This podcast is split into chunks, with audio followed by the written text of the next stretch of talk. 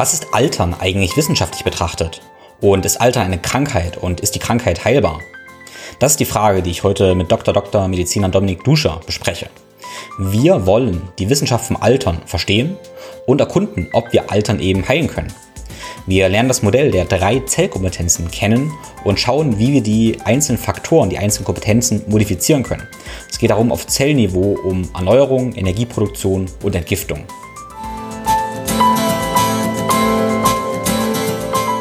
Think, Flow, Growcast.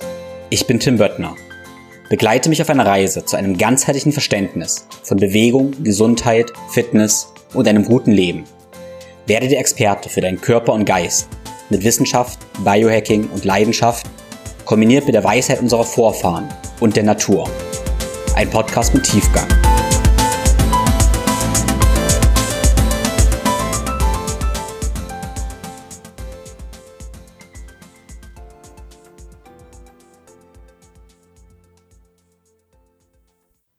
Die Wissenschaft des Alterns oder auch Longevity oder Healthspan genannt explodiert in den letzten Jahren. Und in diesem ganzen Dschungel der Informationen ist es gar nicht so einfach zu navigieren. Und deshalb wollen wir heute mal ein Toolkit erstellen, wie wir eben letztendlich für ein langes, gesundes Leben sorgen können. Du bekommst ein grundlegendes Verständnis, den aktuellen Stand der Wissenschaft und viele praktische Takeaways, wie du deine eigene Healthspan also beeinflussen kannst. Wir sprechen über Fasten, Kalorienrestriktion, Kraftintervalltraining, Kälte, Hitze, aber eben auch um sowas wie Senolytika, Kalorienrestriktion, Simetika, eisenfreie Radikale, NAD, Soteine, epigenetische Tests und vieles, vieles mehr. Du merkst, es geht also einerseits um Basics, über die ich ganz, ganz Du merkst, es geht also einerseits um diese ganzen hormetischen Stressoren, über die ich sehr, sehr viel spreche, und dann gehen wir aber auch in die Tiefe, über einzelne Stoffe, die eben auf Zellebene wirken und die einzelnen Stoffwechselpfade beeinflussen. Ich habe den Podcast in zwei Teile unterteilt und hier hörst du eben den ersten Teil. Ich weiß, wir gehen teilweise eben ziemlich in die Tiefe. Und deshalb findest du einerseits in den Show Notes ganz viele Mitschriften von mir, wo du das Ganze nachschauen kannst. Und dann findest du auf dem YouTube-Kanal und in der ThinkFlow Community auch ein Video mit meinen Takeaways und Insights, wo ich für dich das zusammenfasse, was ich eben aus dem Podcast mitgenommen habe und was ich tatsächlich auch eben umsetze. Diese ganzen Essenzen teile ich mit dir auch in meinem Newsletter. Falls du den Newsletter noch nicht abonniert hast, dann hol das sehr gerne jetzt schnell nach. Während des Podcasts wirst du feststellen, dass die besten Dinge eben ein gesunder Lebensstil sind, wo du Krafttraining machen solltest, allgemein für Bewegung haben solltest, intensives Intervalltraining machen solltest, aber eben auch nicht ständig essen solltest, sprich Fasten. Und Fasten ist etwas, was meiner Meinung nach jeder in seiner Werkzeugkiste haben sollte. Wir sollten alle dazu fähig sein, eben eine Zeit lang ohne Essen auszukommen, weil da eben ganz viele Effekte einsetzen, die alle Stoffwechselpfade für Langlebigkeit eben aktivieren. Ich habe dafür mal einen kleinen Fastenguide als Einstieg für dich gestaltet, den du dir kostenlos in den Show Notes runterladen kannst. Und hier auch der Hinweis, ich habe schon mehrmals Fasten geführt mit dem Fokus auf Langlebigkeit. Das letzte Mal war das im September 2022 mit einer kleinen exklusiven Gruppe. Daraus ist ein Online-Kurs entstanden, den ich in den nächsten Wochen und Monaten launchen werde und auch wieder eine neue Fastenrunde, eine geführte Fastenrunde eröffnen werde. Wenn du dabei sein möchtest, dann lad dir einfach meinen kostenlosen Fastenguide runter. Und wenn du runtergeladen hast, bist du praktisch als Interessent schon angemeldet für das nächste gemeinsame Fasten und für den Online-Kurs.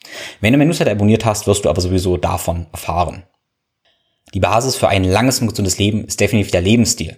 Aber on top oder wenn du manche Lebensstilfaktoren einfach nicht beeinflussen kannst, kann es Sinn ergeben, eben Supplements zu verwenden. Und die Supplements, die Nahrungsergänzungsmittel im Markt sind ziemlich, ziemlich unübersichtlich. Ich bin froh, dass ich ein Unternehmen gefunden habe, dem ich eben vertrauen kann, wenn es um Longevity Supplements geht. Und das ist Molecular. In dem Sinne hoffe ich, dass ich Molecular richtig ausgesprochen habe. Molecular ist ein wissenschaftsbasiertes Longevity-Unternehmen und versteht sich als Bindeglied zu den Innovationen aus dem Bereich der Gesundheits- und Langlebigkeitsforschung. Die Qualität von Produkten ist wie gesagt oft nicht nachvollziehbar, aber ich kenne den Chef, kenne den Chef persönlich und vertraue den Produkten voll. Du findest bei Molecular sowas wie NMN, Resveratrol, Betain, Spermidin, Quercetin, Glucosamin und auch einige Tests, wie zum Beispiel den EPH-Test, wo du über epigenetische Uhren dein epigenetisches Alter bestimmen kannst oder auch einen NAD-Status-Test. Das Thema epigenetische Tests ist ziemlich, ziemlich kompliziert. Ich habe mich da reingefuchst und werde auch mit dem Innovator von dem EPH-Test, den du bei Molecular auch bekommst, einen Podcast noch veröffentlichen, wo du dich eben informieren kannst, wie genau diese Tests funktionieren und ob das Ganze sinnvoll ist oder nicht. Wenn du dich entscheidest, ein paar Sachen bei Molecular bestellen zu wollen, dann kannst du meinen Link in den Shownotes benutzen und den Code ThinkFlowGrow, einfach alles klein und zusammen, ThinkFlowGrow und sparst eben 10% auf deine Bestellung. Alle meine Empfehlungen findest du einerseits in den Show Notes und dann aber auf meiner Empfehlungsseite unter www.thinkflowgrow.com-empfehlungen. Ich bin dir sehr dankbar, wenn du den Podcast auf den sozialen Netzwerken teilst und mir eine Bewertung bei Spotify und Apple hinterlässt. Lieben Dank dafür. Ich freue mich auch, wenn du der Community beitrittst und in der Community diskutierst und kommentierst, was du mitgenommen hast und was du eben umsetzt. Gut, Feuer frei. Ohne weitere Worte, viel Spaß mit dem Thema Longevity und Dr. Dr. Mediziner Dominik Duscher. Ja, hallo und herzlich willkommen. Wir haben heute für mich ein Thema, was mich schon sehr, sehr, sehr lange beschäftigt. Das ist das Thema Langlebigkeit, aber eben auch gesunde Langlebigkeit und was wir als Health Span bezeichnen. Und ich rede ganz viel über nachhaltige Gesundheit. Nachhaltige Gesundheit bedeutet für mich eben letztendlich ein langes, gesundes Leben zu haben. Und viele meiner Hörer wissen, ich habe immer schon gesagt, hey, ich würde gern wirklich 120 werden, weil ich verstehen möchte, wie das ganze Leben hier so funktioniert. Und dafür brauche ich gefühlt eine ganze Menge Zeit ja, wie auch immer. Jedenfalls habe ich heute einen echten Experten auf dem Gebiet zu Gast und ich bin total gespannt, ähm, was wir euch mitgeben können. Wir wollen letztendlich Altern verstehen und schauen, wie unser Lebensstil Altern beeinflusst und was wir eben konkret auch tun können. Ich habe überlegt, wie stelle ich dich vor? Ich habe recherchiert, was du alles gemacht hast. Dr. Dr. Dominik Duscher, wo du überall warst. Und ganz ehrlich, ist es wahnsinnig viel. Deshalb würde ich dich bitten, dich mal selber vorzustellen. Du hast so viel gemacht, du hast, du hast so viele Wirkorte, wo du wirkst. Ich war total beeindruckt, ehrlich gesagt, letzten Tage, wo ich recherchiert habe, wo du überall deine Finger im Spiel hast. Äh, Wahnsinn. Also stell dich bitte mal vor, wie es kurz, vielleicht kurz dein Werdegang, ne? Und nach diesem harten Zahlen, Daten, Fakten, was bringt deine Augen zum Leuchten? Warum beschäftigst du dich mit dem Thema Gesundheit und Langlebigkeit? Also Tim, vielen Dank. Äh, Vorschusslorbeeren hier und die selber die Eigenvorstellung immer schwer, aber ich werde es versuch, versuchen, hier ganz kurz zu umreißen. Ich bin grundsätzlich mal Arzt. Ja, also so kann man es einmal vielleicht beginnen. Äh, bin Arzt, aber ein bisschen Arzt der ungewöhnlicheren Sorte. Soll heißen, ich habe einfach Medizin studiert.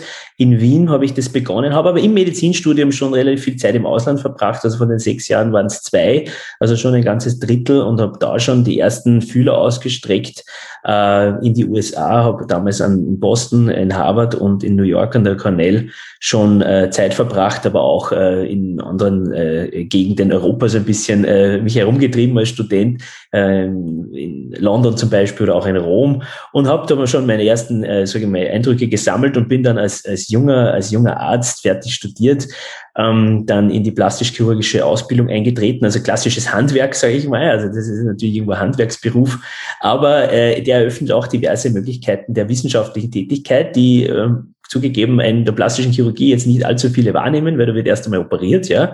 Aber mir war das sehr äh, immer ein großes Anliegen, auch wissenschaftlich zu arbeiten. Und da war vor allem ähm, die Regenerationsmedizin und da die Stammzellbiologie etwas, was mich wahnsinnig fasziniert hat. Und so bin ich nach dem Studium äh, dann wieder zurück äh, in die äh, USA, ja, und habe dort dann fast drei Jahre äh, an der Stanford University als Postdoc verbracht und habe dort mich beschäftigt mit Stammzellbiologie äh, und regenerativer Medizin, sehr angewandt im Bereich äh, Wundheilung, Weichgewebsregeneration, aber eben wo passieren die Probleme in der Wundheilung und der Regeneration in dem Status äh, Alter. Also da kommt man nicht lange dran vorbei, wenn man sich mit diesen Dingen befasst, weil im Alter funktioniert so manches nicht mehr so gut und eines ist eben auch die Zellfunktion oder eben die Stammzellfunktion in meinem speziellen Fall. Und ja, und da habe ich dann natürlich auch versucht, diese Zellfunktion wieder zu verbessern, weil äh, wenn man einmal entdeckt hat, was nicht geht und äh, ja, man ist dann doch auch irgendwo schneller mal geneigt, hier äh, was reparieren zu wollen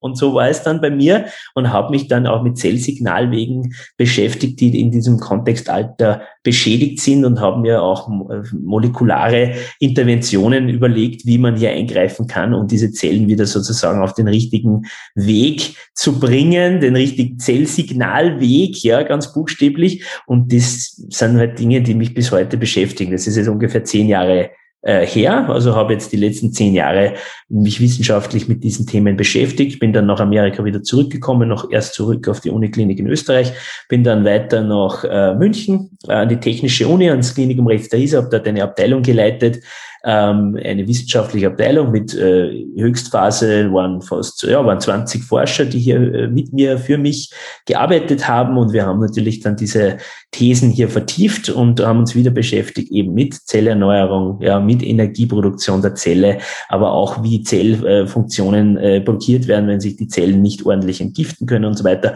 Ja und ähm, am Schluss meiner Tätigkeit äh, in München äh, war dann irgendwann die Frage, wie äh, entwickle ich mich weiter, ganz persönlich, wie kann ich denn diese, weil du mich gefragt hast, was mich zum Leuchten, was mich erleuchtet oder was mich antreibt. Also diese wissenschaftlichen Erkenntnisse sind natürlich äh, für mich, waren, das, das war mein Leben, diese Dinge zu beforschen. Das ist ja heute noch ein wichtiger Teil meines Lebens.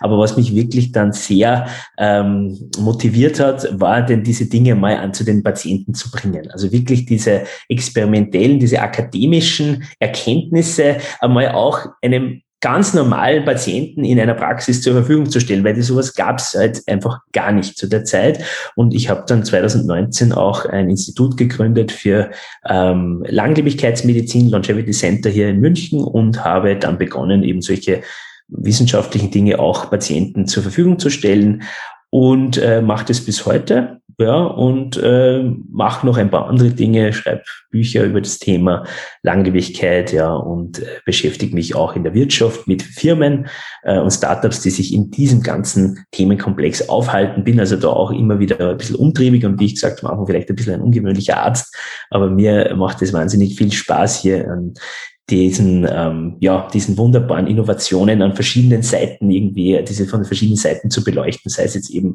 ganz praktisch in der täglichen Medizin mit Patienten oder auch eben äh, akademisch, das heißt wissenschaftlich. Nach, nach wie vor bin ich tätig.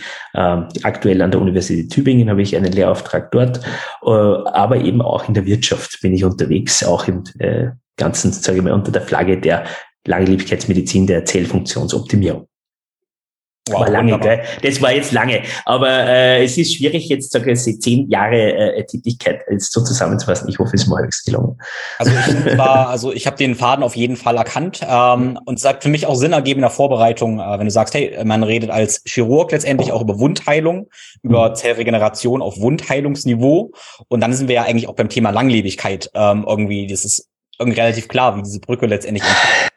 Ja. Es ist eine organische, es war einfach eine organische Entwicklung von einem zum anderen. Ganz ehrlich, äh, äh ich kannte das Wort Langlebigkeit, also Longevity, äh, wie ich nach Stanford gekommen bin, 2012, äh, ich kannte das Wort nicht. Ja, äh, es war damals äh, auch noch nicht so in aller Munde wie heute. Aber wenn man sich eben mit dieser Materie, wie du sagst, als Chirurg ganz natürlich, dass wir natürlich wollen, dass unsere Patienten gut abheilen, ne, das ist für uns das tägliche Brot. Ja, das ist hochgradig wichtig für uns, dass man sich mit diesen Dingen beschäftigt und dann schnell draufkommt, dass das Thema Alter Alter hier natürlich hochgradig relevante Rolle spielt und so weiter. Und plötzlich ist man dann stammzellbiologisch halt, ich habe dann ein Doktorat eben auch in der Stammzellbiologie gemacht, auch plötzlich so tief drinnen in der Materie, dass man sich denkt, naja, Stammzellen, also die gibt's ja nicht nur in der Haut. Also das ist schon natürlich ein Thema für den Gesamtorganismus. Und so führt's eine zum nächsten und plötzlich ist man dann Langlebigkeitsmediziner. Ne? Also das es ist natürlich nicht von heute auf morgen, aber es ist ein Prozess, ein, eine, ja, eine Linie ist schon drin gewesen tatsächlich, ja. Ja, an dieser Stelle möchte ich aber deine Bücher nochmal erwähnen, die du mit der Nina Ruge zusammengeschrieben hast. Ähm, einmal das erste war ähm, Altern ist heilbar. Ja, Altern wird heilbar. Altern Natürlich wird ein bisschen heilbar. sozusagen genau, in die Zukunft blickend. Äh, genau. Man hat ja schon manche Interventionsmöglichkeiten zur Hand, aber klar, das Forschungsfeld ist ja hochdynamisch und äh, ja, deswegen Altern wird heilbar war das Erstlingswerk, genau. Und dann kam das Zweitlingswerk praktisch, mhm. ähm, das Verjüngung ist möglich, was ähm, wahrscheinlich noch ein bisschen mehr praktische Takeaways praktisch hatte als das erste Buch, aber beide ergänzen sich wunder wunderbar. Und ich denke, das ist auch was, wo ich mit hinsteuern möchte, weil das den Rahmen, den du gegeben hast in dem ersten Buch, diese drei Zellkompetenzen, die du als Modell praktisch einführst, halte ich für sehr wertvoll für, für Hörer, für jeden zu verstehen, wie Altern eben funktioniert. Und noch ein Kommentar meinerseits, ähm, also die, meine Hörer meistens sind ja also ich beschreibe eben mit den Leuten, die ich arbeite, nicht als Patienten, sondern ja, ja. auch als Klienten letztendlich. Mhm. Und wir sind ja jetzt in dieser Welt, ähm, die wir teilweise in meiner Blase, die Gesundheitsblase, Biohacking-Blase, da haben wir ja eher Leute, die relativ gesund sind und die sich eben eigentlich diese Erkenntnisse, die vielleicht von Medizinern, von Patienten, sage ich mal, kommt, zunutze machen wollen, um eben man könnte sagen, ihre Gesundheit zu optimieren, auch wenn ich optimieren nicht so mag, dieses Wort. Ähm, aber wir reden ja jetzt nicht über kranke Leute, die unbedingt heilen wollen, sondern mhm. über relativ gesunde. Ne? Aber ich sag mal, auf irgendeinem Spektrum sind wir natürlich immer krank, wenn wir Altern als Krankheit begreifen. Aber da ist es erstmal die Frage, was ist, ich meine, riesige Frage, klar, aber was ist eigentlich Altern? Ja, das ist ja wirklich eine riesige Frage und da gibt's natürlich, mein Gott, also Definitionen, wie sind da mehr und, und, und auch, sage ich mal, äh, verschiedene Lager, die sich hier vielleicht sogar, ja, ich möchte jetzt nicht fast sagen bekämpfen, aber da gibt's durchaus Disput und da gibt's durchaus Diskussion. Aber ich kann jetzt einmal sagen, was Altern aus meiner Sicht ist, ja, und was meiner Meinung nach eben auch wissenschaftlich vollkommen klar ist. Das heißt, einerseits ist es meine Sicht, aber es ist glücklicherweise nicht nur eine Meinung, sondern es ist schon auch irgendwo eine wissenschaftliche Tatsache eben. Altern ist einfach ein Verlust der Zellkompetenzen. Ja, also der, die Zellkompetenzen definiert ja, von mir sind äh, die Erneuerungsfähigkeit der Zelle, die Energieproduktion der Zelle und die Entgiftung der Zelle.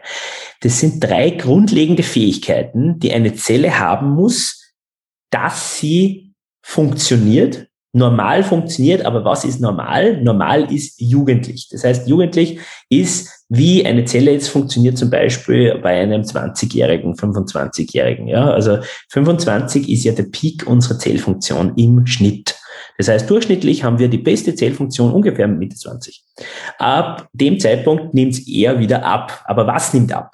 Was nimmt ab? Das führt uns wieder zurück zu der Frage, was ist Altern? Es nimmt ab die Fähigkeit, die Zellkompetenz. Ja, die Zellen müssen Funktionen erfüllen, ja, um einfach, wie wir Organismen im Großen. Ich sage immer, eine Zelle ist ja eigentlich ein bisschen auch wie ein Mensch. Man kann das ja vielleicht ein bisschen abstrakt vergleichen. Weil auch ein Mensch muss ja eben sich erneuern, zum Beispiel, wenn er Wunde hat, ja, muss er ja heilen. Ja. Wenn er aber irgendwie äh, schlapp ist, müde ist, er muss Energie produzieren, er produzieren, er muss Energie zur Verfügung haben, um sein Leben zu bestreiten, weil ohne Energie können wir kein äh, Wildschwein jagen und erlegen ja, und äh, essen. Ja. Äh, wir müssen Energie zur Verfügung haben und wir brauchen Entgiftungsfunktion. Wenn wir jetzt zum Beispiel äh, keine Möglichkeit mehr haben, Ausscheidung äh, durchzuführen oder irgend sowas, das ist auch für uns als Organismus extrem schlecht. Das heißt, bei der Zelle ist es genau das Gleiche. Ähm, nur im, Kleins, im Kleinen natürlich. Ne? Aber auch die Zelle braucht diese drei Fähigkeiten, um optimal normal, ja, weil optimal ist normal tatsächlich, ja, zu funktionieren. Weil ich sage auch nicht gern optimieren, weil ich denke mir immer, was heißt optimieren? Optimieren heißt ja mehr als normal, das brauchen wir ja gar nicht. wir brauchen ja nicht mehr als normal, wir brauchen nur normal. Das reicht völlig aus für die Langlebigkeit. Wir brauchen nicht überschießen, wir brauchen nur normal und das reicht. Und normal heißt, die drei Zellfunktionen, die drei Zellkompetenzen sind im Lot, funktionieren und im Alter ist das eben nicht der Fall. Und das ist für mich Altern. Und daher ist auch ganz klar, das Altern eine Krankheit ist, wenn, wenn wir über die Definition der Krankheit von der WHO nachdenken, die ja relativ kürzlich erst herausgekommen ist, vergleichsweise zu nämlich Definition Gesundheit, die schon viel, viel, viel, viel älter ist, ja, dann ist die Definition Krankheit relativ klar gegliedert und da geht es eben um klassische Ethiopathologie, ja, kompliziertes Wort, heißt eigentlich, man weiß, warum man was hat also wenn man weiß, warum was irgendwie passiert, dann ist das ein Krankheitsmerkmal. Genauso muss man aber auch irgendwie wissen, was man dagegen tun kann und so. Also es muss irgendeine Art von Therapieansatz zumindest theoretisch geben und so weiter. Also Krankheitsdefinition. Und wenn man das Alter da einfügt in diese Definition, dann ist ganz klar, das erfüllt diese Definition. Und daher ist auch folgerichtig von der WHO in die äh, ICD-Klassifizierung, also in die Katalog der Krankheiten der Welt, in der letzten Version des Alter auch aufgenommen worden. Das ist also folgerichtig und komplett logisch. Und wenn man eben noch einmal äh, lange Antwort auf deine kurze Frage, was ist Altern, aber ist eine, ist eine, ist eine schwierige Frage. wenn wir auf die noch einmal zurückkommen, dann eben wie gesagt, Altern, Funktionsverlust der Zellkompetenzen und gleichzeitig eben auch eine Krankheit, die man eben auch therapeutisch äh, bekämpfen kann. Ja, wunderbar. Mir hat sehr gefallen, wo du gesagt hast, dass optimal eigentlich normal ist und ja. dass wir ja gar nicht ähm, irgendwo weg müssen. Also ich, ich sage ja. immer so, ähm, wir müssen ja gar nicht irgendwo weg uns hin optimieren, sondern wir müssen Richtig. eigentlich nur zu unserer Natur zurück. Und ein Problem sehe ich eben, dass ja. wir gar nicht mehr so wissen, dadurch, dass unsere, muss man ehrlicherweise sagen, unser Durchschnitt eigentlich so krank, suboptimal ist, dann wissen wir ja gar nicht, was eigentlich optimal ist. Wie, wie gut kann ich mich mhm. eigentlich fühlen? Was ist eigentlich wirklich, wirklich natürlich? Und das ist eben schwierig, das äh, zu wissen, ja. Ja, naja, wie du sagst, es ist ja für mich, als ich, ich gehe immer in einer sehr zellzentrierten Perspektive vor. Also ich behandle ja auch die Zellen in Wahrheit. Also ich, ich, ich, ich denke sehr viel über Zellen nach und ich habe vorher schon mit einem Organismus verglichen. Also du siehst schon, die Zellen sind für mich sehr, sehr äh, äh, plastische Gebilde. Also für mich ist eine Zelle mehr wie ein kleiner Blob in einem Reagenzglas natürlich. Ne? Aber wenn man eben von der Zelle her ausgeht, ja, dann ist ganz klar, dass optimal normal ist, beziehungsweise normal optimal ist, weil ich brauche keine Zelle, die überschießend funktioniert, um eine Art von Gesundheit zu haben, nämlich im Gegenteil. Wenn meine Zelle überschießend ist in ihrer Funktion, dann habe ich den Weg zur Krebszelle. Und das ist ja was, was wir absolut nicht brauchen. Also wir brauchen eine Zelle, die einfach normal funktioniert und wir brauchen, wie du sagst, auch eben wieder jetzt Perspektivenwechsel Organismus. Ja, wir brauchen auf der Perspektive des Organismus auch nichts, was überschießend ist. Genauso wenig wie auf der zellulären Ebene. Ja, ja das finde ich schon mal eine, eine gute, ermunternde Nachricht. Ja, diese drei Zellkompetenzen. Wir haben Erneuerung, Energieproduktion und Entgiftung. Ähm, die würde ich gerne mal durchgehen und eben überlegen, ja, wie können wir diese Kompetenzen eben stärken? Also erstmal, was bedeutet genau Zellerneuerung? Wie funktioniert äh, abstrakt runtergebrochen Erneuerung auf der Zellebene und damit ja auch für unseren ganzen Organismus? Genau, und was können wir letztendlich tun? Aber lass uns erstmal anfangen, was bedeutet das, Erneuerung? Also die Zellerneuerung ähm, ist was, was wir in jeder Sekunde unseres Lebens erleben. Also die Zellerneuerung, die passiert permanent. Es ist jetzt, äh, as we speak, jetzt in unserem Gespräch schon wieder sehr viel Zellerneuerung passiert, sowohl bei dir als auch bei mir, genauso wie bei unseren Hörern. Ja, die Zellerneuerung ist also unser wirklich täglicher konsequenter Begleiter und deswegen ist die auch so relevant, weil wir die wirklich permanent brauchen. Also wir verlieren unglaublich viele Zellen in unserem Organismus und die müssen immer wieder ersetzt werden. Und ersetzt werden sie eben aus dem Stammzellpool. Das heißt, Stammzellen differenzieren sich dann in diese verloren gegangenen Zellen und ersetzen diese äh, und erhalten damit die Funktion unserer Gewebe. Ja, Gewebe sind wieder Teile von Organen. Ne? Also Organ ist was Größeres, dann im Organ gibt es verschiedene Gewebe und die Gewebe wiederum bestehen aus Zellen. Das heißt, wir substituieren hier Zellen, die in den Geweben verloren gehen und dadurch erhalten wir die Gewebe intakt und die Organe funktionell. So, das ist also einmal grundlegend das Wichtigste, dass wir verstehen, dass eben die Stammzellen dieses ganze Ding am Laufen halten, diesen Kreislauf. Ähm, zusätzlich muss man eben vielleicht kleines Gimmick als Information nebenbei, die mächtigste Stammzelle äh, aller Zeiten ist natürlich die, die Eizelle der Frau. Ja, das heißt, aus der Eizelle der Frau kann der ganze Mensch entstehen. Dadurch haben wir hier die, sozusagen die Mutter im wahrsten Sinne des Wortes der aller Stammzellen. Ja. Und es gibt aber auch, wenn wir schon dann erwachsen sind, ja, äh, schon lange weg sind von unserem Eizellenstatus sozusagen, viele Jahre, bei mir sind es 35 Jahre, seitdem ich keine Eizelle mehr bin, ähm, trotzdem habe ich noch Stammzellen. Trotzdem habe ich noch Stammzellen und wenn ich jetzt äh, 100 bin, dann habe ich auch immer noch Stammzellen. Also man hat immer noch welche. Der Unterschied ist der, dass sie nicht mehr ganz so viel können wie die Eizelle am Anfang. Also sie können immer noch sich teilen und auch differenzieren und damit diese Gewebe äh, versorgen, diese Gewebe, in denen sie ansässig sind, versorgen mit neuen Zellen. Aber äh, sie können jetzt nicht andere Gewebe machen, ja, in denen sie nicht sitzen, sondern sie können eben meistens eben nur dieses eine Gewebe machen, von dem, in dem sie, sie sich aufhalten in ihrer Nische. Und ähm, das ist ein bisschen die Limitation. Aber wir haben immer noch Stammzellen.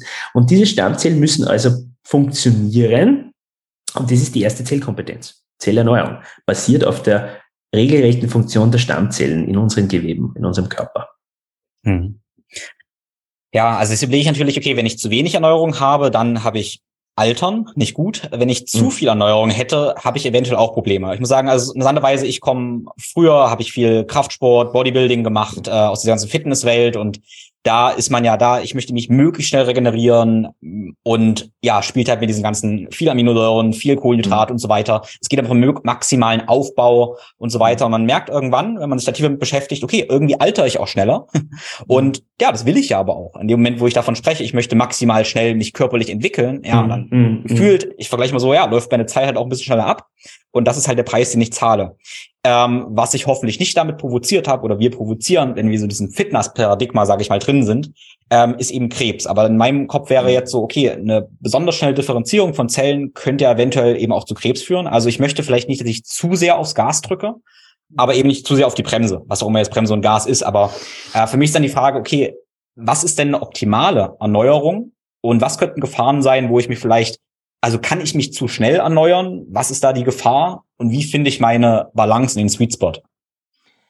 Ähm, du, ja, das ist auf jeden Fall ein extrem wichtiger Punkt, dass wir natürlich, wenn wir hier von dem optimalen Langlebigkeits, äh, von der optimalen Langlebigkeitsbalance irgendwo abrücken, das heißt, wenn wir besonders aufs Gas steigen und hier vielleicht eben Signalwege produzieren, provozieren, provozieren, die sehr aufbauend sind, ja, dann wird klar die Wippe etwas dahingehend ausschlagen, dass wir statistisch wahrscheinlich nicht so lange leben werden. Also ich glaube, ohne dass ich jetzt eine harte Zahl hier äh, hätte, die ich jetzt hier zum Besten geben kann, aber ich glaube, dass der durchschnittliche Bodybuilder wahrscheinlich eine reduzierte Lebenserwartung hat. Ich glaube es. Ich müsste jetzt in der Literatur schauen, ob das wirklich wahr ist, aber ich habe nicht das Gefühl, dass man besonders lange lebt, wenn man jetzt Leistungsbodybuilding macht. Aber vielleicht gibt es da auch keine Daten. Ich weiß es nicht. Aber grundsätzlich eben hast du da vollkommen recht mit dieser Einschätzung.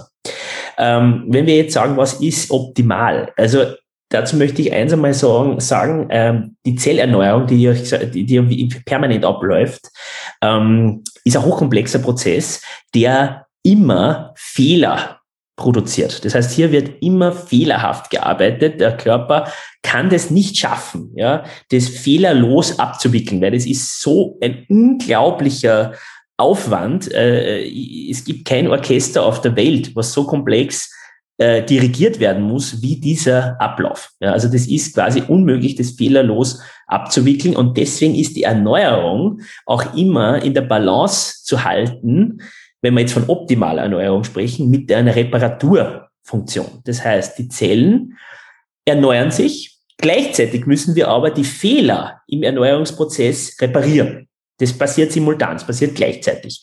Und diese Reparaturmechanistik, die wird natürlich extrem überfordert, wenn wir hier zu sehr am, am Gas fahren. Daher ganz wichtig, man muss, wenn man sagt, perfekte Erneuerung ist dann, wenn unsere Reparaturmechanismen natürlich einerseits optimal funktionieren, also normal, ja, normal funktionieren und gleichzeitig nachkommen mit dem Arbeitsaufwand. Ja, also wenn wir eine Top-Reparaturmannschaft haben, die den Arbeitsaufwand bewältigen kann, dann haben wir eine optimale Regenerationssituation. Ja, weil sonst habe ich überschießende Regeneration vielleicht vergesellschaftet mit vermehrtem, mit vermehrten Fehlern in unserer äh, dann neu entstandenen DNA, replizierten DNA ist natürlich ein Problem. Also das wollen wir nicht. Weil hier diese Fehler, wie gesagt, unvermeidbar, müssen immer ausgebessert werden und da müssen wir, da müssen wir Maß halten. Hm. Wie, wie halten wir da Maß? Sind wir dann schon bei der dem Thema Entgiftung oder bei welchem Schritt sind wir dann da? Also die erste, die erste Sache, die wichtig ist, wie ich gesagt habe, ist einmal diese Reparaturmannschaft äh, auf gutem Level zu fahren, zu halten. Ja. Und da gibt's verschiedene wichtige Player, wichtige Spieler in dieser Reparatur und sehr bekannt in letzter Zeit immer wieder äh, im Fokus sind die sogenannten Sirtuine. Und die Sirtuine sind kleine äh, Hebelchen, die arbeiten, um hier DNA-Reparatur zu bewerkstelligen, bewerkstelligen. Und diese Sirtuine haben zum Beispiel wiederum einen Verbrauch äh, wie Treibstoff. Das heißt, die müssen angefüllt sein mit ihrem Treibstoff, um ordentlich zu arbeiten. Und dieser Treibstoff ist wieder NAD+. Und da ist die Überleitung zum Thema Energieerzeugung, weil Energieerzeugung in der Mitochondrium stattfindet, in der Atmungskette. Und ein wichtiger, wichtiger Kofaktor der Atmungskette ist auch dieses NAD+. Also da sehen wir, wie die Zellkompetenzen untereinander verschränkt sind und natürlich miteinander in Abhängigkeit stehen.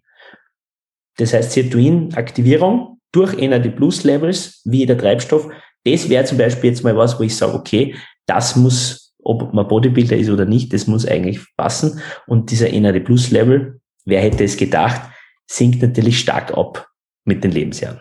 Mhm. Ja, zu den ganzen Maßnahmen, die wir machen können, um NAD Plus zu erhöhen, ähm, da kommen wir dann später zu, denke ich. Und mhm. ich würde erstmal in die zweite Zellkompetenz gehen, die du jetzt eben schon angefangen hast, die Energieproduktion.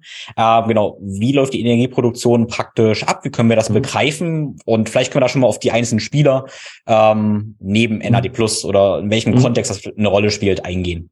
Mhm der oberste Player, klar, ist das Mitochondrium, weil dort, dort ist dort, wo die Magic happens, also dort spielt sie sich ab, die ganze Sache.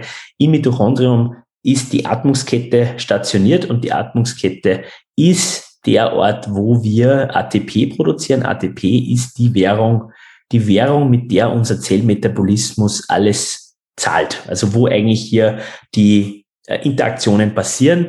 Jedes Enzym, was da tätig wird, braucht ATP als ja, man kann sagen Währung, man kann sagen Treibstoff. Es ist eine Energiequelle irgendwie. Also ATP ist das wichtigste Gut. unseres Zellmetabolismus, weil sonst passiert da mal gar nichts. Und das ATP wird eben im, im, im Zuge der Atmungskette produziert. Ähm, also Mitochondrium, hier der Ort der Geschehnisse. Und ähm, lange, lange Zeit hat man eigentlich gedacht, ähm, dass das Mitochondrium ähm, geschädigt wird durch die freien Radikale. Das war immer so ein Klischee, aber das ist viel geredet worden. Ähm, die freien Radikale sind so böse und die äh, entstehen natürlich bei diesem Atmungskettenprozess. Das ist eine Tatsache. Ja? Also das ist absolut wahr. Also freie Radikale werden in der Atmungskette beim ATP-Produzieren auch produziert. Ja, also das ist schon richtig. Aber man hat in der neuesten Wissenschaft gesehen, sehr, sehr deutlich und sehr, sehr eindeutig, weil es in der Wissenschaft ist ja oft was nicht so eindeutig. Das ist ja, das ist ja auch leider so, gell? aber in diesem Fall dann doch sehr gut eindeutig beweisbar, dass diese freien Radikale, die da entstehen, nicht das Mitochondrium zerstören. Es gibt schon so ähm, Extremfälle, wo dann zu viele sind, wo das dann schon negativ ist. Aber äh, jetzt sage ich einmal als Umdenken, freien Radikale sind böse, hat sich eigentlich gezeigt, dass die das Mitochondrium wie in einem Art Sparringspartnerprozess äh, herausfordern. Also die Zell, der Zellmetabolismus ist gefordert, muss diese freien Radikale natürlich wieder verstoffwechseln und so weiter. Aber es ist eine Art Trainingssituation. Man kann auch irgendwie sagen, es ist wie eine Impfung. Das heißt, es ist eine Herausforderung und durch das funktioniert das Ganze aber rund und gut. Das heißt, das braucht man sogar. Es gab dann sogar Daten, die zeigen, wenn wir die freien Radikale komplett runterfahren, äh, durch verschiedene Dinge kann man ja freie Radikale reduzieren. Und da gab es dann eben Studien, wo man die stark reduziert hat und das ist sogar langlebigkeitsschädigend. Also tatsächlich freie Radikale auf einem gewissen Maß brauchen wir. Ähm, das Mitochondrium also äh, wird aber in seiner Funktion schlechter und wir haben aber herausgefunden, es sind nicht die freien Radikale, was man ja wirklich jahrzehntelang dachte. Na, was ist es dann?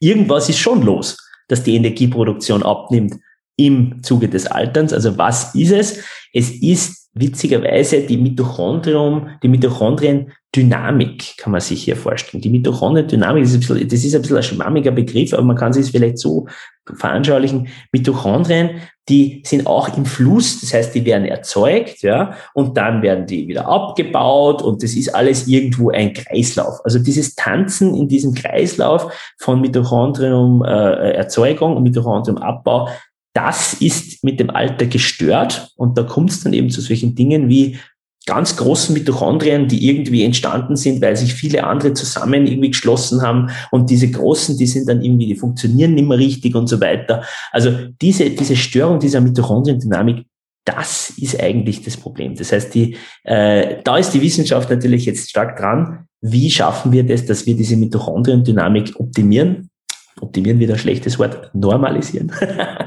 äh, und, und ja, und da sind wir gerade. Da sind wir gerade dabei. Ähm, Mitochondrien, Dynamik muss normal, muss funktionieren, muss auch normal ablaufen. Das heißt, Mitochondrien müssen normal entstehen und normal äh, auch wieder abgebaut werden. Und Abbau, das ist jetzt die Überleitungsmöglichkeit zur dritten Zellkompetenz, weil natürlich ähm, die Mitophagie, ja, also das Abbauen eines Mitochondriums, das ist ein ganz wichtiger äh, Skill, also eine ganz wichtige Zellkompetenz. Und die ist verortet in der dritten Zellkompetenz, nämlich der Zellkompetenz Entgiftung, wo sich sehr viel eben um das Thema Autophagie, um das Thema Recycling, Zell aufräumen, Zell Unrat wegschaffen, wo sich das sehr viel drum dreht. Also das ist die dritte Zellkompetenz Entgiftung. Hm.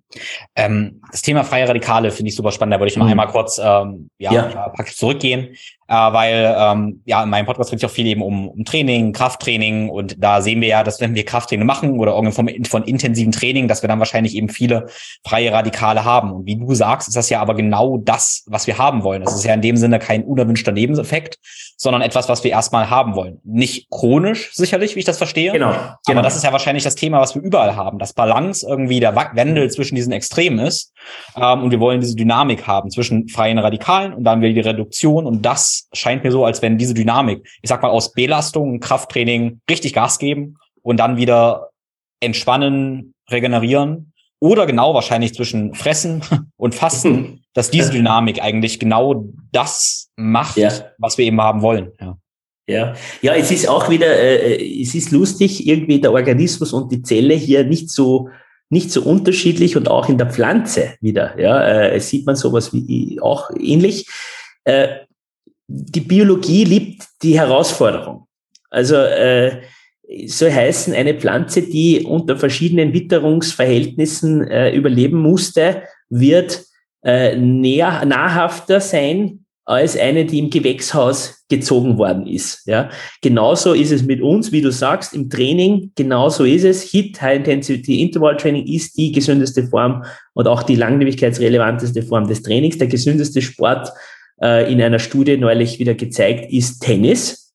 Warum? Viele glauben Schwimmen, by the way, aber es ist Tennis. Warum ist Tennis so gesund? Ja, das kann man jetzt nur mutmaßen, aber es passt doch extrem gut in unser Konzept, finde ich, weil Tennis ist ein Sport, wo es um Sprint, Stopp, äh, Konzentration und Ausdauer und aber gleichzeitig auch dieses Explosionsartige doch geht. Und das passt doch doch auch da perfekt hinein. Und für mich, wie ich das gelesen habe, habe ich mir gedacht, okay, das ist für mich total logisch. Ja, das ist komplett logisch, dass Tennis so gesund ist.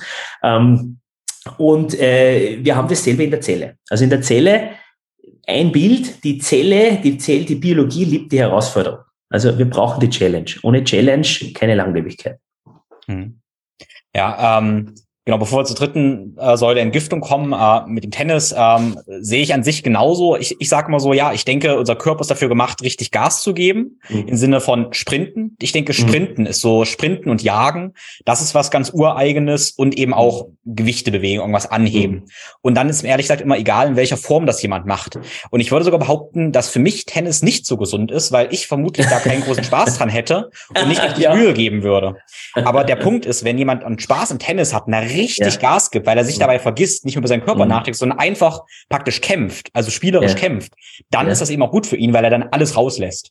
Also ich sage immer, hey, finde dieses Sprinten und Gewichte bewegen in der einen Form, die dir irgendwie Spaß macht, die dich motiviert, äh, mhm. weil das, denke ich, ist eben äh, der, der Schlüssel. Da hat vollkommen recht und Spaß ist sowieso ein Riesenpunkt, weil natürlich was in den drei Zählkompetenzen äh, nicht abgebildet ist, ja. Und was ich aber immer auch natürlich meinen Patienten in der Konsultation äh, ans Herz lege und was ich auch immer abfrage und wo ich auch immer versuche, positiv einzuwirken, ist natürlich Mindset und so weiter. Ne? Das ist völlig klar, dass ein Mindset-Thema hochrelevant ist. Äh, und da sind wir bei dem, was du gesagt hast, Tennis muss auch einem lustig sein. Und solche Studien muss man immer mit einem Grain of Salt, muss man immer wieder ein bisschen am Dings nehmen. Nur, es war halt ganz witzig, weil da haben sie natürlich eine riesen Kohorte von Menschen hier studiert, wie, wie lange haben die gelebt und was haben die für Sportarten gemacht. Und es kam eben heraus, dass äh, zum ja, Interesse oder Überraschung vieler nicht das Schwimmen gewonnen hat, sondern der Tennisspieler dürfte wirklich einen Langlebigkeitsvorteil haben. Aber ich nehme jetzt einfach auch mal an, dass wenn einer regelmäßig Tennis spielt, dass es immer ein bisschen lustig ist. Hoffentlich, dass es immer ein bisschen Spaß macht. ich hoffe ja, definitiv. Ja. Also ich denke, der, der Spaß und Freude ist dabei aus diesem Mindset-Aspekt ganz wichtig, ja. aber auf, ja. äh, auf der Ebene, äh, für mich ist Freude auch ganz wichtig, weil ich erfahrungsgemäß oder wir alle mehr Gas geben können, wenn wir dabei Freude haben. Das ist ganz wichtig meiner Ansicht nach. Wenn wir uns irgendwie zu irgendwas quälen, dann haben wir leider auch weniger motorischen Output und sowas. Ähm, das ist noch ein anderer Aspekt.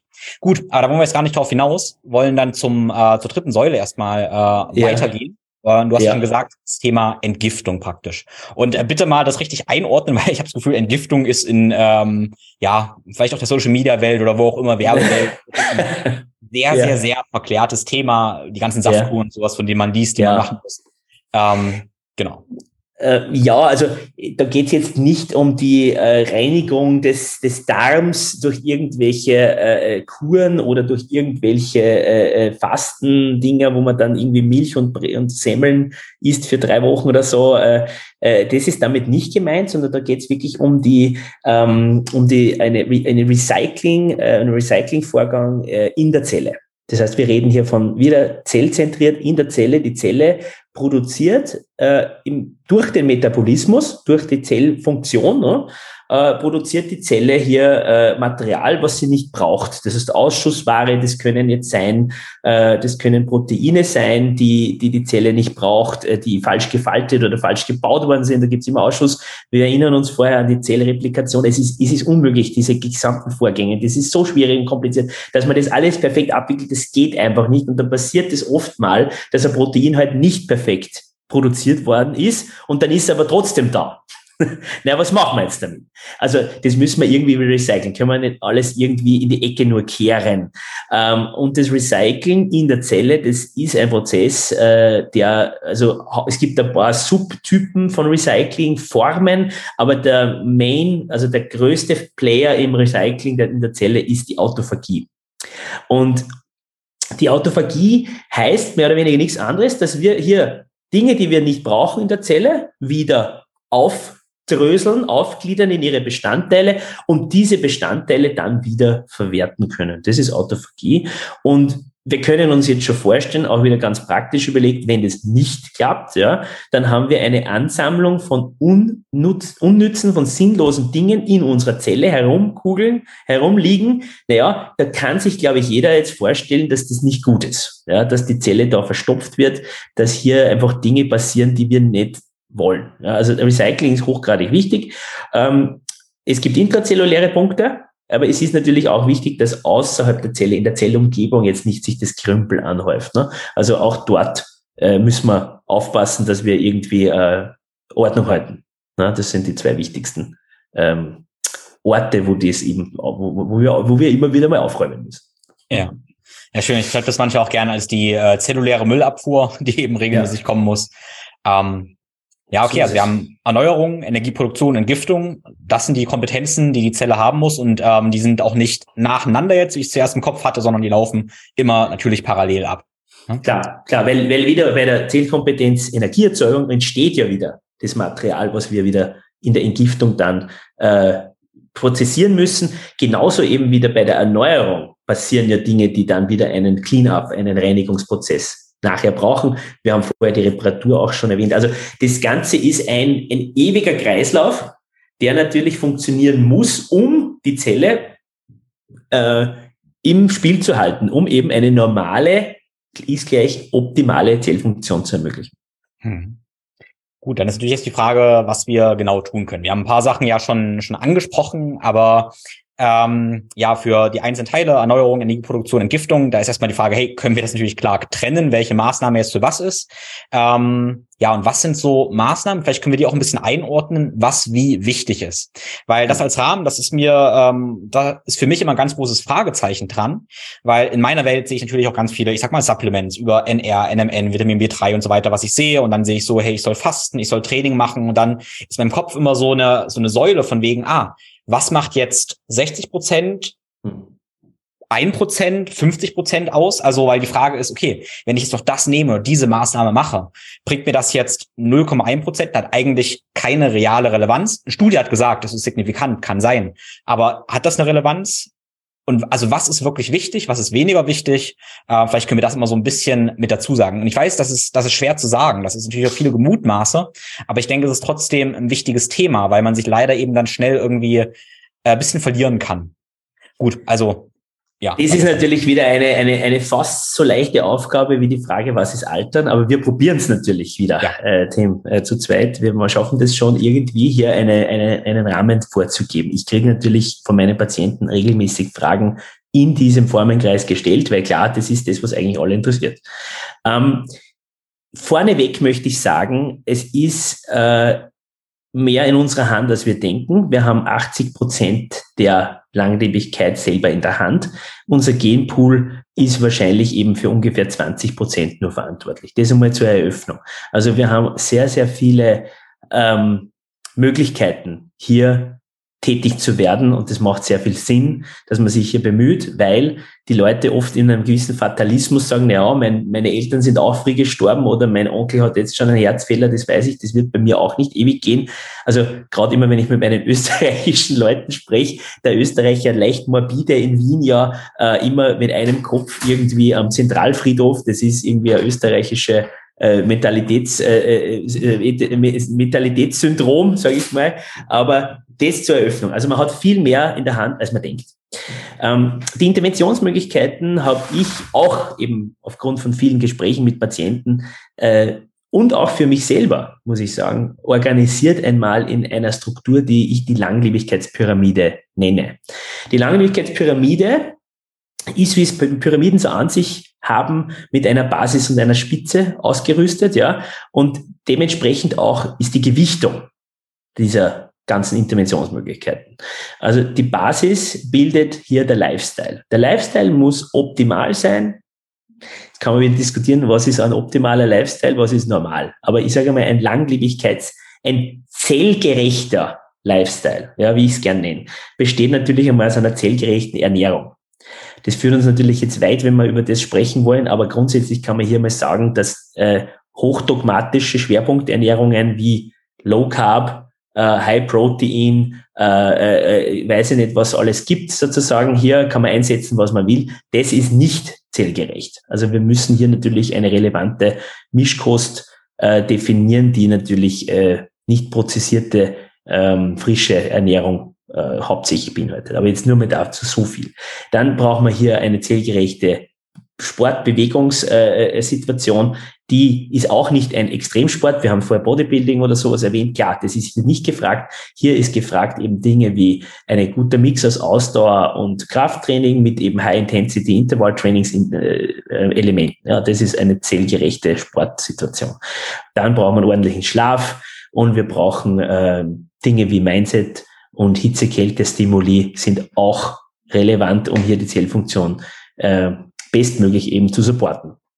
Zweite Ebene der Pyramide, Nahrungsergänzungsmittel. Hier Riesendschungel, extrem schwierig, hier das Richtige auszuwählen. Jetzt nicht nur welche Sorte, ja, also jetzt, ob ich Vitamin B3 nehme, ja, nein, ja, sondern auch welcher Hersteller. Also wo, wo kriege ich die besten oder die qualitativ hochwertigen Dinge her, weil hier haben wir eine Dschungelsituation einfach aufgrund dessen, dass die Regulation hier nicht gut ist. Hier wird nicht gut reguliert. Der Staat ist hier ausnahmsweise einmal nicht da, um uns sozusagen hier zu unterstützen als Konsument. Hier wird Wild West produziert und natürlich nicht nur aus Amerika oder England bestellt, auch bei uns genau das Gleiche. Also hier ist keinerlei Oversight, keinerlei Regulation vom Staat wirklich da. Das heißt, da muss wirklich der Hersteller, ja, eine Verantwortung übernehmen und sagen, okay, ich mache freiwillig, weil ich einfach das so möchte, für meine Konsumenten äh, ordentliche Produkte. Und das ist natürlich jetzt nicht äh, allgegenwärtig der Fall, ne, sondern gibt es viele schwarze Schafe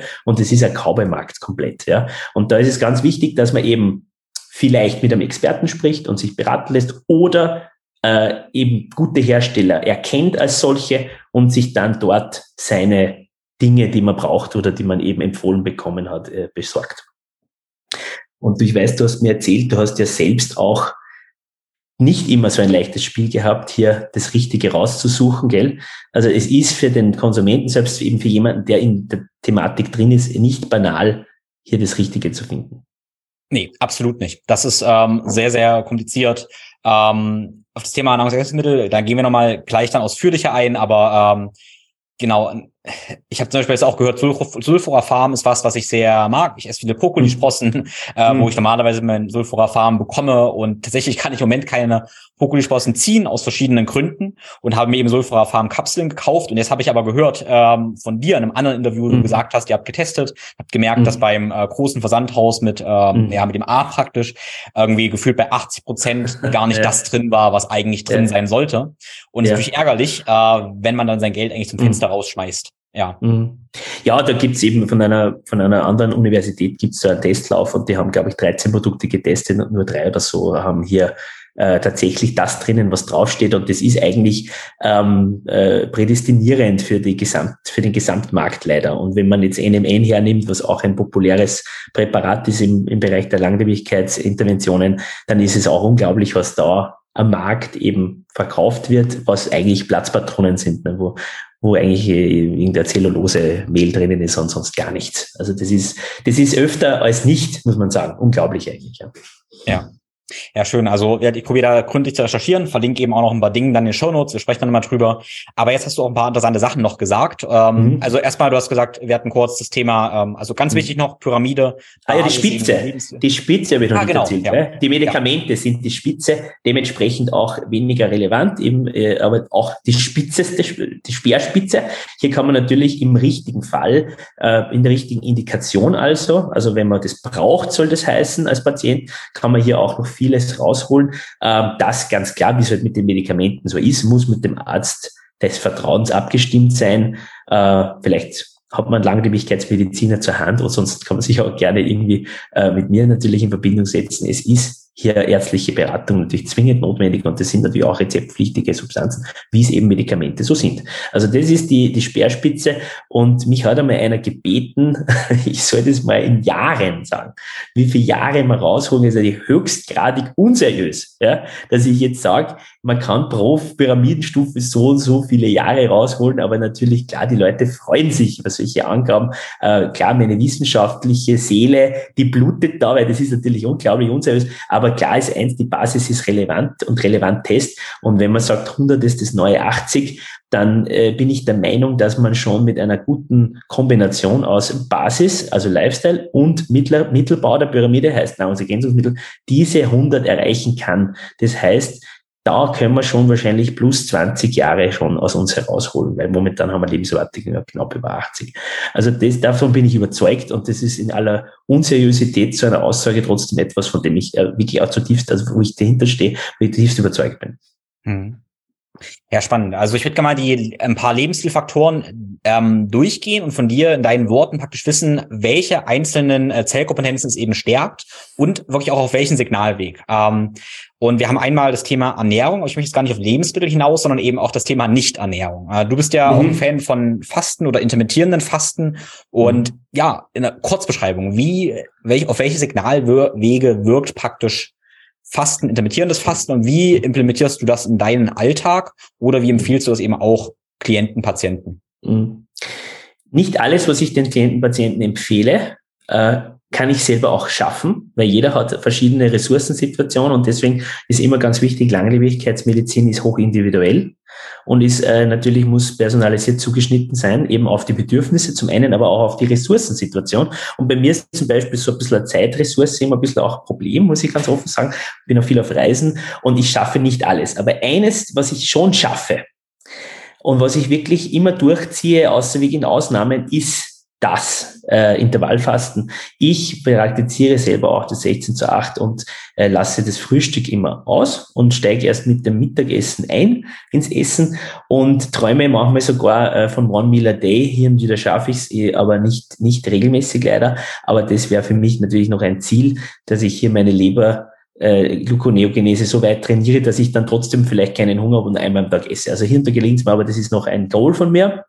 Ähm, Deswegen, das ist eine hochgradig relevante Intervention, gehört natürlich zur Basis der Langlebigkeitspyramide, wirkt, weil du gesagt hast, Signalwege, wirkt ganz klar auf zwei Signalwege gleichzeitig, wenn ich jetzt einmal hier rausgreifen. Eigentlich wirkt es auf fast alle, kann man sagen. Es ist wie eins der best erforschten Interventionsmittel. Es ist, es ist unglaublich schlagkräftig. Aber wenn wir jetzt was herausgreifen, also AMPK ist äh, ein Signalweg, der äh, reagiert auf niedriges ATP. Wir haben vorher gesagt, ATP ist die Energiewährung unserer Zelle. Ohne ATP passiert nichts. Eins passiert nämlich schon, nämlich dass die AMPK anspringt. Ja. Die AMPK ist äh, die Adenosin-Monophosphat-abhängige Kinase, ja, schwieriges Wort, aber relativ logisch in seiner, in, in seiner, äh, also das Nomen ist Omen, kann man hier sagen, weil AMP ist das, was entsteht, wenn ATP verbraucht wird. Also ATP, unsere Energiewährung, wird weniger. Wir haben mehr AMP und dann haben wir einen Sensor in der Zelle, die AMPK, die sieht das sozusagen, uha, wir haben so viel AMP, was ist da los? Da muss ich anspringen. Und anspringen für die AMPK heißt, in Bewegungssetzung von sehr, sehr vielen Pro-Langlebigkeits- Mechanistiken. Hier sehen wir dann Dinge wie eben Recycling und so weiter, also Autophagie etc., Anspringen, Energieerzeugung und so weiter. Also wir haben hier Fettabbau und so weiter. Also wirklich alles, was wir eigentlich brauchen können, wird hier hochgefahren. Und das ist natürlich die auch sehr logische Idee des Zellmetabolismus, naja, wir müssen ja schauen, dass wir wieder zur Energie hier kommen, ne, weil wir haben ja zu wenig. Ja. Und dann gibt es natürlich Interventionsmöglichkeiten hier, wo man sagt, naja, kann man die AMPK nicht direkt aufdrehen, ohne dass wir vielleicht zu wenig äh, ATP haben. Das heißt, eine Simulation dessen, also einen Mimetikum, ein Fastenmimetikum. Das ist sozusagen ein Trick, den man pharmakologisch oder eben nahrungsergänzungsmitteltechnisch nutzen kann, um die AMPK hier direkt aufzudrehen und quasi einen fastenartigen Zustand zu provozieren. Das wäre das wäre jetzt einmal ein Beispiel einer wirklich sehr ja, schlagkräftigen Langlebigkeitsintervention, ähm, Intervallfasten. Ja. Ähm, ja. genau. Und wenn wir gerade hier sind, bevor wir dann zum Thema Hitze, Kälte äh, mhm. und so kommen, würde ich gerne hier weiter reingehen, weil das ist ein mhm. schönes Stichwort jetzt gewesen. Also ich persönlich, ähm, ich mache auch intermittierendes Fasten. Ähm, ich persönlich sage gar nicht gerne, ich mache intermittierendes Fasten. Ich sage, ich esse nicht ständig, weil ich möchte auch mit dem Wortlaut schon wieder suggerieren, ja. dass es was ganz Natürliches ist. Ich esse halt nicht ständig. Ähm, aber ich faste trotzdem auch so ein bis zweimal im Jahr für etwas längere Zeit. Ähm, und ähm, ja, monatlich mal so 24 bis 36 Stunden und sonst auf täglicher Basis meine 14 bis 16 Stunden. Wie auch immer, jedenfalls mache ich mir dann immer viele Gedanken, wie kann ich das Ganze jetzt unterstützen? Also während ich faste, wie kann ich vielleicht eben noch schneller in die Autophagie kommen? Äh, wie kann ich eben, ich sag mal, noch effizienter fasten? Mhm. Ja, und da ist faktisch jetzt die erste Frage, okay, was für Stoffe gibt es da? Was für Kalorienrestriktionsmimetika oder Fastenmimetika? Mhm. Und dann die andere Frage, die ich mir dann stelle, ist, wirken diese Kalorienrestriktionsmimetika auch, wenn ich gerade viel gegessen habe, oder sollte mhm. ich praktisch diese Stoffe koppeln an Kalorienrestriktion oder an intermittierendes Fasten? Also die Stoffe zu koppeln ist jetzt nicht sinnlos. Also man, das eine ersetzt das andere nicht, weil wir sind ja hier nie auf, auf Volldampf unterwegs. Ja, also man kann da durchaus noch Akzente setzen. Ähm, äh, also ich würde es nicht als entweder oder hier sehen ähm, von den Stoffen an sich. Äh, es gibt hier pharmakologische Interventionen. Äh, Metformin ist hier ein starker AMPK-Aktivator. Wenn man sagt, äh, Pharmakologie ist nicht das meine, habe ich viele Patienten, die sagen, naja, um, nicht unbedingt. Ähm, dann kann man hier Berberin verwenden und auch direkt der Autophagie, wenn du gesagt hast, Autophagie-Aktivator ist, wäre das Spermidin zum Beispiel, das ist sehr stark Autophagie aktivierend. Und man hat jetzt auch eben gesehen, dass auch das Calciumhydroxy, äh, nein, das, ähm, ähm, so, wie jetzt wollte ich jetzt sagen. Jetzt habe ich gerade den Faden verloren. Aber also fällt mir sicher noch ein, ähm, äh, fällt mir sicher noch ein. Äh, es gibt also auch noch diverse andere neuere Stoffe, die sich hier in die äh, Achse einreihen, ähm, der Autophagie-Aktivatoren, beziehungsweise die sie eigentlich ein Fastenmimetikum darstellen. Ja, also das, das ist, ähm, das ist immer wieder auch etwas, was man neu entdeckt, sozusagen, der Stoffe. Vielleicht fällt man noch einen Stoff ein, wenn ich sagen will. Ja. Ja, genau, du hast kurz äh, Metformin angesprochen und im gleichen ja. Atemzug könnte man ja auch äh, Rapamycin irgendwie nennen und was mhm. ja, da habe ich nicht viel Ahnung von, weil ich mich mit dieser Medizin, mit diesen Interventionen nicht so beschäftige, aber der Tenor, den ich so jetzt gehört habe in den letzten Jahren, war eigentlich, dass wir halt bei Gesunden eigentlich sehen, dass damit auch stark eben Hypertrophie äh, unterdrückt wird und wir eigentlich bei Gesunden, die auch Muskeln aufbauen wollen, eigentlich viel negative Effekte haben. Und das wahrscheinlich absolut. Ja, absolut. Metformin hat auch ein bisschen ähm, diese, leider diesen Effekt, dass es nicht fürs Training nicht extrem gut ist, muss man sagen. Jetzt ist eine neue Studie gerade rausgekommen vor kurzem von meiner alten Alma Mater in Stanford, die auch zeigt, dass es äh, nicht so gut ist für die Fruchtbarkeit der jungen Männer, Männer lustigerweise, das ist auch relevant, sage ich jetzt mal, wenn jetzt einer zum Beispiel in deinem Alterteam zu mir kommt und sagt, naja, er ist gerade mitten in der Familienplanung, würde ich ihm jetzt auch kein Metformin unbedingt primär hier geben. Das sind alles neue Dinge, man sieht, die äh, Wissenschaft ist hier einfach permanent im Updaten. Das heißt, man muss wirklich dranbleiben und klar, äh, immer auch mit dem Arzt ide idealerweise Rücksprache halten. Was ich sagen wollte, genau, Calcium, äh, also das Alpha-Ketoglutarat, das habe ich noch erwähnen wollen vorher. Das hat auch viele Funktionen, die gut sind, aber eben auch eine fast mimetische Achse. Ja. ja mein Nachtrag ja. zu meinem vorigen. Perfekt. Also ich schreibe das auch alles mit, verlinke das alles in den Show Notes und ähm, genau, der ein oder andere Hörer hat wahrscheinlich auch schon von äh, Berberin oder Spermidin gehört. Ähm, ich würde mal sagen, Spermidin ist so neuer neuer Star an dem ganzen ähm, Himmel. Ja, es gibt's gibt's schon lange eigentlich. So, ja? Gibt's okay, schon, ja. gibt's, gibt's, na, gibt's wirklich schon lange, aber auch hier, es wird immer wieder mehr geforscht, ja. Und natürlich, umso mehr man drüber weiß, desto spannender wird ein, ein, ein, ein eine Substanz. Ne? Und das Spermidin ist, ist auch jetzt was, was schon viel Forschung, wo viel Forschung existiert und wo man einfach jetzt schon sieht, okay, am Anfang hat man gedacht, äh, äh es macht nur Autophagie, jetzt weiß man auch, es ist immunologisch noch relevant. Also es hat viele Funktionen und, und klar, es ist für die Zellkompetenz Entgiftung zum Beispiel ein extrem guter Booster. Okay. Ähm, nehmen wir mal Spermidin. Also äh, Spermidin finden wir, soweit ich weiß, ja in, in Weizenkeimen und auch in Sojabohnen. Also ich persönlich rate jetzt niemanden dazu, Sojabohnen zu essen, aus verschiedenen Gründen. Aber jetzt äh, Weizenkeime könnte eine Option sein. Ich stelle für mich die eine Frage eben, wenn ich jetzt sage, ich esse Weizenkeime eine ganze Menge und habe damit wieder eine ganze Menge, also habe ich, ich mal, trotz dieser Kalorien, die ich esse, trotzdem diese Autophagie-Effekte oder dann drücke ich in dem gleichen Maß, wo ich Autophagie praktisch durch Spermidin fördere, drücke ich das wieder durch die Kalorien oder habe ich trotzdem positive Effekte? Ja, du hast trotzdem, du hast trotzdem die positiven Effekte, absolut, ja.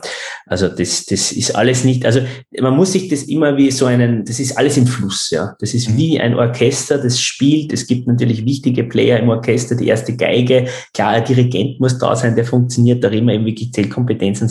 Aber hier gibt's einen Fluss, äh, wie, wie in einem wirklich gut geölten äh, Orchester, was gut funktioniert. Und hier kann man auf vielen verschiedenen äh, Akzenten einwirken, was positiv ist. Also die Stoßrichtung ist ganz wichtig. Man muss natürlich hier ähm, Ziele auch äh, definieren, wie die Zellfunktion hier zu optimieren oder zu verbessern ist. Und dann ähm, kann man aber hier vieles kombinieren, ohne dass man hier Downsides hat eigentlich. Mhm. Okay, ähm, wenn wir jetzt noch Berberin nehmen. Also Berberin ist ja auch ein Extrakt aus der oder ein Wirkstoff aus Berberitze und das mhm. finde ich in dem Rahmen wichtig zu wissen, dass es eigentlich auch was relativ Natürliches ist. Mhm. Ähm, habe ich denn jetzt, wenn ich Spermidin und Berberin nehme, wann wäre das sinnvoll, das zu nehmen? Und sollte ich das dann eventuell vielleicht trennen von meinem körperlichen Training oder gibt es da irgendwelche Empfehlungen? Also bei den beiden, bei den beiden Stoffen habe ich jetzt äh, eigentlich eine flexible Einnahmemöglichkeit. Äh, ich empfehle meinen Patienten eigentlich gern, dass sie das in der Früh einnehmen mit ein bisschen äh, was dazu, ja, also das muss jetzt kein Brot oder was sein, aber das kann ein Nicht-Kuhmilch-Joghurt zum Beispiel sein, wo man das ein bisschen dazu nimmt. Also da gibt's jetzt äh, keine, zum Beispiel in den beiden Stoffen jetzt keine großen großen Vorgaben. Ähm, äh, Metformin genauso in der Früh oder am Abend. Äh, man kann es auch halbieren, in der Früh eine Halbdosis und am Abend eine Halbdosis. Äh, es gibt einige Stoffe, äh, Polyphenole, die, die einfach schlecht bioverfügbar sind. Da ist, da ist es gut, wenn man es mit so ein bisschen Fett aufnimmt. Ähm, da gibt es sozusagen dann äh, einen leichten Vorteil in der Resorption. Aber viele, viele der langlebigkeitsrelevanten äh, Nahrungsergänzungsmittel oder Medikamente haben eigentlich einen flexiblen Einnahmeplan. Ähm, ja, es ist auch, ich, ich habe viele, ich viele, die sagen, Metformin muss man zum Essen nehmen, um die Glukosespitze abzufangen. Ja, also es ist das, das kann man, das ist von der Logik her absolut nachvollziehbar auch irgendwo, aber ich bin der Meinung, dass, dass das einfach nicht, wie soll ich sagen, der Metabolismus ist auch so individuell wieder. Wir wissen aus Studien, der eine isst ein bestimmtes Essen und hat eine riesen Glukosespitze, was wir eigentlich nicht wollen, und der andere isst genau das Gleiche und hat die Spitze nicht.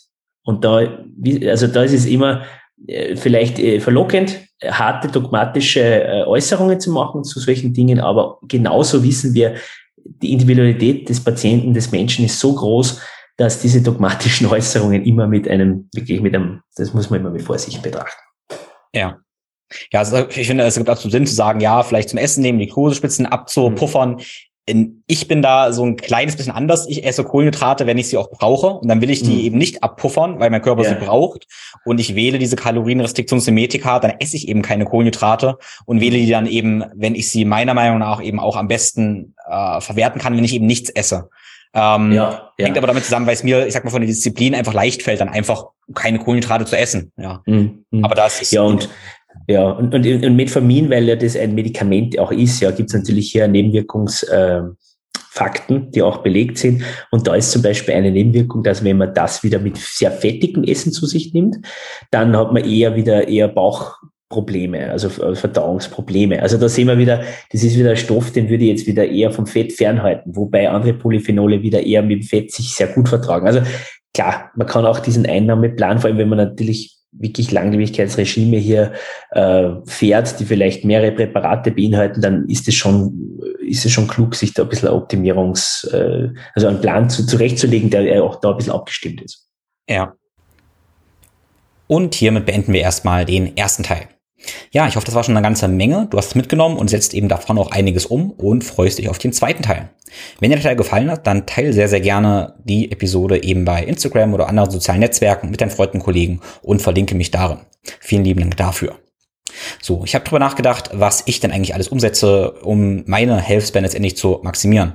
Und habe eine kleine Liste gemacht, die ich auch in den Shownotes noch verlinkt habe, mit ein paar Kernpunkten, ohne jetzt weitere Kommentare, was ich eben ja in meiner täglichen Praxis umsetze so als, als Basis. Ja, was ist das? Also letztendlich so ein bis zweimal im Jahr faste ich etwas länger. Länger fasten heißt für mich so drei bis fünf Tage fasten.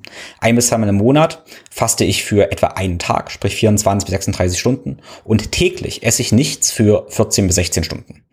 Die Zeit variiert je nach meinem Aktivitätsniveau. Das ist so mein Nicht-Essen-Regime, wie ich sage. Meine Ernährungsgrundlagen bestehen darin, dass ich eben naturbelassene Lebensmittel mit hohem Pflanzenanteil esse und einem ausreichenden Proteinanteil. Ja, viel mehr Labels drücke ich hier gar nicht auf. Ich sage nicht Keto oder irgendwas, sondern einfach eine naturbelassene Ernährung, saisonal und regional. Meine Ernährungsprinzipien habe ich an anderer Stelle schon geteilt. Hör da also sehr, sehr gerne rein. Ich mache ungefähr drei bis viermal pro Woche ein kurzes, intensives Krafttraining. Naja, so kurz ist nicht, aber auch nicht länger als 45 bis 60 Minuten. Ein bis zweimal pro Woche mache ich ein kurzes, intensives Intervalltraining. Das heißt für mich, ich sprinte. Und insgesamt in der Woche mache ich ungefähr zwei Stunden Ausdauertraining, was für mich heißt, ich sammle praktisch zwei Stunden Laufen. Das heißt, ich renne ab und zu für etwas längere Zeit und sammle, wie gesagt, zwei Stunden die Woche. Das ist so die Aktivität, die sich in der Wissenschaft eigentlich rauskristallisiert, was du meiner Meinung nach mittelfristig und dann eben langfristig für den Rest deines Lebens irgendwie abdecken solltest mit Trainingsmethoden eben deiner Wahl.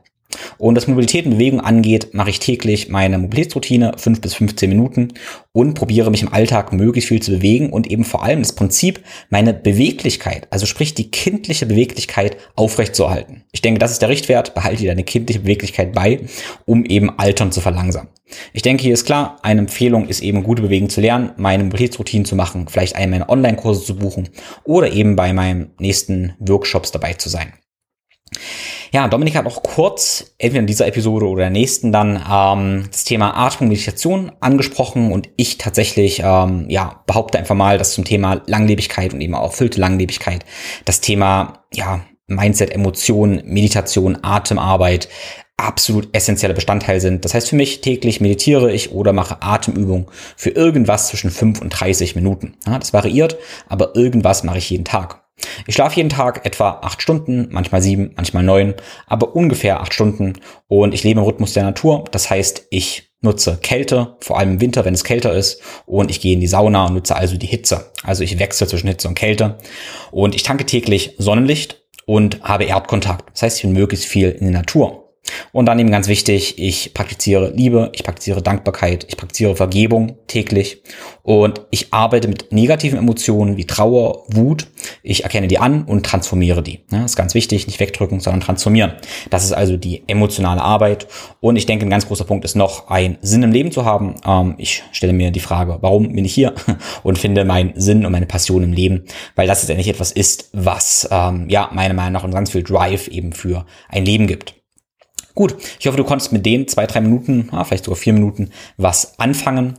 Ähm, ja, was ist meine, meine, mein Regime, was ich aktuell bezüglich Longevity Supplements mache? Das teile ich mit dir im Takeaway-Video, was du auf YouTube findest. Ähm, und da finde ich praktisch so ein Sweet Spot, was für mich als 30-jähriger Mann aktuell denn sinnvoll ist und äh, was auch, auch umsetzbar ist. Okay, gut. Thema Fasten. Fasten ist etwas, was meiner Meinung nach jeder in seiner Werkzeugkiste haben sollte. Wir sollten alle dazu fähig sein, eben eine Zeit lang ohne Essen auszukommen, weil da eben ganz viele Effekte einsetzen, die alle Stoffwechselpfade für Langlebigkeit eben aktivieren. Ich habe dafür mal einen kleinen Fastenguide als Einstieg für dich gestaltet, den du dir kostenlos in den Show Notes runterladen kannst. Und hier auch der Hinweis. Ich habe schon mehrmals Fasten geführt mit dem Fokus auf Langlebigkeit. Das letzte Mal war das im September 2022 mit einer kleinen exklusiven Gruppe. Daraus ist ein Online-Kurs entstanden, den ich in den nächsten Wochen und Monaten launchen werde und auch wieder eine neue Fastenrunde, eine geführte Fastenrunde eröffnen werde. Wenn du dabei sein möchtest, dann lad dir einfach meinen kostenlosen Fastenguide runter. Und wenn du runtergeladen hast, bist du praktisch als Interessent schon angemeldet für das nächste gemeinsame Fasten und für den Online-Kurs. Wenn du meinen Newsletter abonniert hast, wirst du aber sowieso davon erfahren. Die Basis für ein langes und gesundes Leben ist definitiv der Lebensstil. Aber on top oder wenn du manche Lebensstilfaktoren einfach nicht beeinflussen kannst, kann es Sinn ergeben, eben Supplements zu verwenden. Und die Supplements, die Nahrungsergänzungsmittel im Markt sind ziemlich, ziemlich unübersichtlich. Ich bin froh, dass ich ein Unternehmen gefunden habe, dem ich eben vertrauen kann, wenn es um Longevity Supplements geht. Und das ist Molecular. In dem Sinne hoffe ich, dass ich Molecular richtig ausgesprochen habe. Molecular ist ein wissenschaftsbasiertes Longevity-Unternehmen und versteht sich als Bindeglied zu den Innovationen aus dem Bereich der Gesundheits- und Langlebigkeitsforschung. Die Qualität von Produkten ist wie gesagt oft nicht nachvollziehbar, aber ich kenne den Chef, kenne den Chef persönlich und vertraue den Produkten voll. Du findest bei Molekular sowas wie NMN, Resveratrol, Betain, Spermidin, Quercetin, Glucosamin und auch einige Tests, wie zum Beispiel den EPH-Test, wo du über epigenetische Uhren dein epigenetisches Alter bestimmen kannst oder auch einen NAD-Status-Test. Das Thema epigenetische Tests ist ziemlich, ziemlich kompliziert. Ich habe mich da reingefuchst und werde auch mit dem Innovator von dem EPH-Test, den du bei Molecular auch bekommst, einen Podcast noch veröffentlichen, wo du dich eben informieren kannst, wie genau diese Tests funktionieren und ob das Ganze sinnvoll ist oder nicht. Wenn du dich entscheidest, ein paar Sachen bei Molecular bestellen zu wollen, dann kannst du meinen Link in den Shownotes benutzen und den Code ThinkFlowGrow, einfach alles klein und zusammen, ThinkFlowGrow und sparst eben 10% auf deine Bestellung. Alle meine Empfehlungen findest du einerseits in den Shownotes und dann aber auf meiner Empfehlungsseite unter www.thinkflowgrow.com-empfehlungen. Ich bin dir sehr dankbar, wenn du den Podcast auf den sozialen Netzwerken teilst und mir eine Bewertung bei Spotify und Apple hinterlässt. Lieben Dank dafür. Ich freue mich auch, wenn du der Community beitrittst und in der Community diskutierst und kommentierst, was du mitgenommen hast und was du eben umsetzt. Gut, ich wünsche dir eine wunderschöne Woche. Alles Liebe, dein Tim.